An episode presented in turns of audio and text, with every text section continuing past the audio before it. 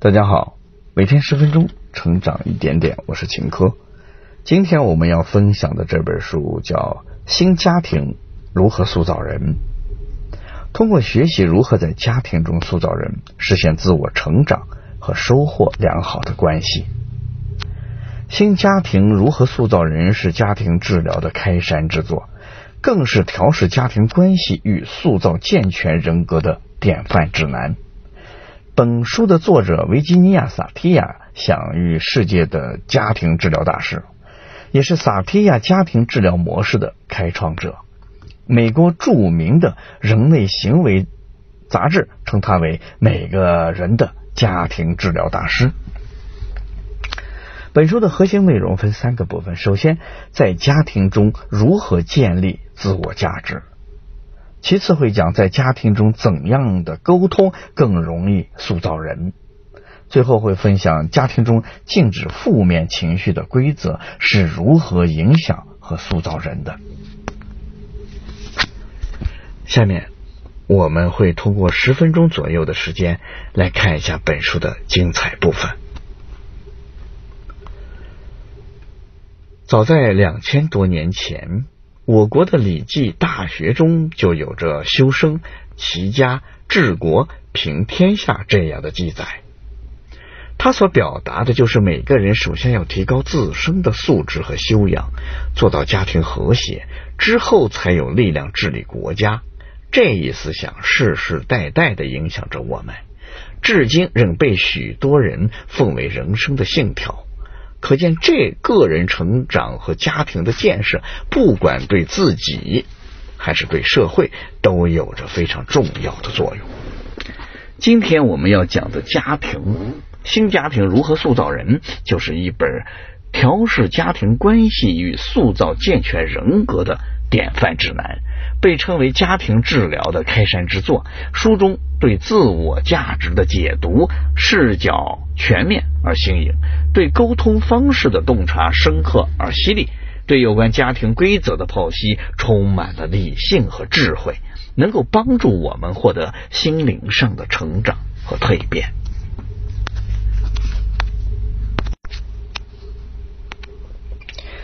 本书的作者维吉尼亚·萨提亚是享誉世界的家庭治疗大师，也是著名的萨提亚家庭治疗模式的开创者。他的心理治疗法曾为世界各地成千上万的个人和家庭带来了很大的改变和成长。接下来，我们从本书的核心内容讲起。我将从三个部分为大家讲解。第一个部分是家庭中如何建立自我价值；第二个部分是在家庭中怎样的沟通更容易塑造人；第三个部分是家庭中禁止负面情绪的规则和如何影响和创造人的。首先，我们来看第一个部分，在家庭中如何建立自我价值。什么是自我价值呢？在本书中，它指的是一种自我感受及自我评估的能力，比如人的尊严、自信心及在社会中的存在感等等。那为什么我们要建立自我价值呢？萨提亚在多年的教学过程中发现，无论是对人自身还是对人际关系来说，自我价值都是最重要的，它是个人力量的源泉。自我价值感高的人能够认识到自身的价值，他们充满了自信和活力，真诚且勇敢。而自我欣赏的同时，他们也能看到别人身上的优点，从而也会欣赏、尊重别人。而自我价值感低的人呢，他们总是不断的贬低自己，消极、懦弱且敏感。他们常常觉得自己无能，怕被人羞辱、鄙视。总是以受害者自居，不思进取。那么，在家庭中，父母如何帮助孩子提升自我的价值感呢？我们来一起看一下。第一，父母要用温柔和爱来回应孩子，要让孩子觉得他是讨人喜爱的，而不是招人烦的。因此呢，避免用反感或者控制的语气对待孩子。第二。当父母和孩子交流的时候，一定要全身心的投入，不要三心二意、敷衍了事。父母和孩子讲话时，要看着他的眼睛，直呼他的名字，甚至把他看作一个大人来对待。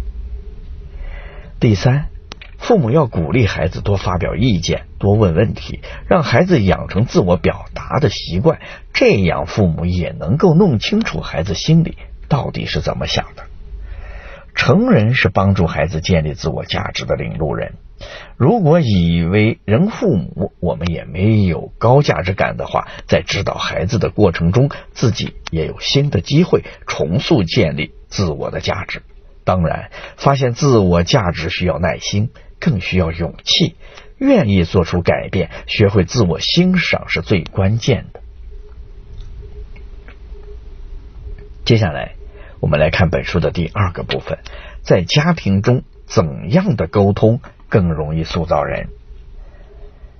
在萨提亚的理论中，自我价值感低的人常常会通过讨好、指责、超理智和打岔等方式进行沟通。这些方式会让沟通的情境变得难堪或者窘迫，同时也会对自己产生一定的心理伤害。比如讨好意味着要压抑自己，指责会让我们在发泄情绪之后感到内疚和自责，超理智的姿态会让我们感觉到被隔离，无法与别人产生更近的连接，而打岔的应对方式则会让别人无法和我们好好的聊天。那么，我们到底该用什么样的方式来沟通呢？其实很简单，就是表里如一。不带任何评判的说出自己的真实感受，萨提亚将这种方式称之为一致性沟通。那怎么才能做到一致性沟通呢？首先，我们要搞清楚自己的真实想法是什么。我们在脆弱的时候就不需要表现的太勇敢，在无助的时候就没有必要表现的很坚强。我们只需要考虑到对方的情境，表达我们的真实情感就好了。其次，一致性沟通在表情、眼里、言行举止上都应该表现出高度的一致性。当我们对家人表达爱的时候，我们的表情应该是温暖的，笑容是自然流露的。我们可能还会轻拍对方的肩膀来辅助增强沟通的效果。最后一致性的沟通是能量要流动。当我们为了解决问题表达想法时，我们既不贬低自己，也不否定别人。这样的沟通方式会让双方感到舒适和被尊重，同时也会被打破僵局，让沟通的双方感受到心与心的连接，这样能量就流动起来了。说完了沟通，我们再来看第三个部分。家庭中禁止负面情绪的规则是如何影响和塑造人的？每个家庭都有一些规则，比如如何管理金钱、处理家务、按时吃饭、睡觉等等。这些规则潜移默化的影响着我们。而在许多的家庭中，也有着不允许表达负面情绪和感受的规则。就拿愤怒来说。在很多家庭是被禁止的，可是愤怒是一种很正常的情绪，无论我们排斥还是接受，那存在于我们身上，而且愤怒本身并不可怕，可怕的是由于处理不当而引发的破坏性行为。当我们的压抑、愤怒不敢表达的时候，就会感到憋屈和焦虑。因父母排斥我们的这种感受，我们可能还会感到孤独，而且被压抑到内心深处的负面情绪，并非真的消失了，它最终还是会以别的方式表现出来，比如由于情绪积压而导致的疲惫、头痛或者心理疾病等等。除此之外，禁止负面情绪的家庭规则也使我们失去了学习处理人际关系的机会。当我们步入社会，遇到别人生气或者伤心的时候，我们根本不知道该如何应对，不敢提问，不敢安慰，不敢触及别人的情绪问题。现在我们已经知道了禁止负面情绪的家庭规则对我们的不利影响。那正确的做法是什么呢？首先，我们要试着去接受每一种情绪，不管别人怎么评价它，它都是我们身体中的一个部分，不能隔离，也无法被忽视。接着，我们要学着去感受负面的情绪，因为它当它出现的时候，是在善意的提醒我们，你可能又受到伤害了，我们就会寻找方法来保护自己。最后，我们要试着去控制并且利用负面的情绪。比如，当我们直面愤怒之后，能否坦诚而明确的和家人探讨愤怒的原因，从而为情绪找到出口，并且及时的控制住他们。这样，我们就会对自己感到满意。好了，读到这里，这本书的内容我们基本上了解的差不多了。下面我们一起回顾一下。首先，我们讲了在家庭中如何建立自我价值。自我价值是个人力量的源泉，在孩子小的时候就要帮助他建立高价值感，同时成人也要发现自己的价值，懂得欣赏自己。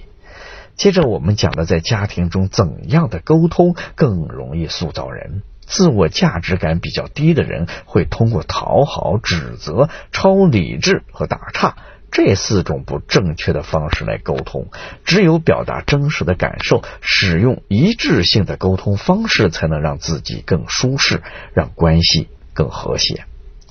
最后，我们讲的家庭中禁止负面情绪的规则是如何影响和塑造人的。回避负面情绪的家庭规则，不仅会让我们产生身心的问题，还会影响我们处理人际关系的能力。我们应该接受负面的情绪，并且学会控制和善用情绪。只要我们肯学习、接纳并认可自己，就可以塑造一个好的自我和家庭。好了，以上就是本书的全部内容。恭喜你，我们又听完了一本书。每天十分钟，成长一点点。我是秦科，我们下期再见。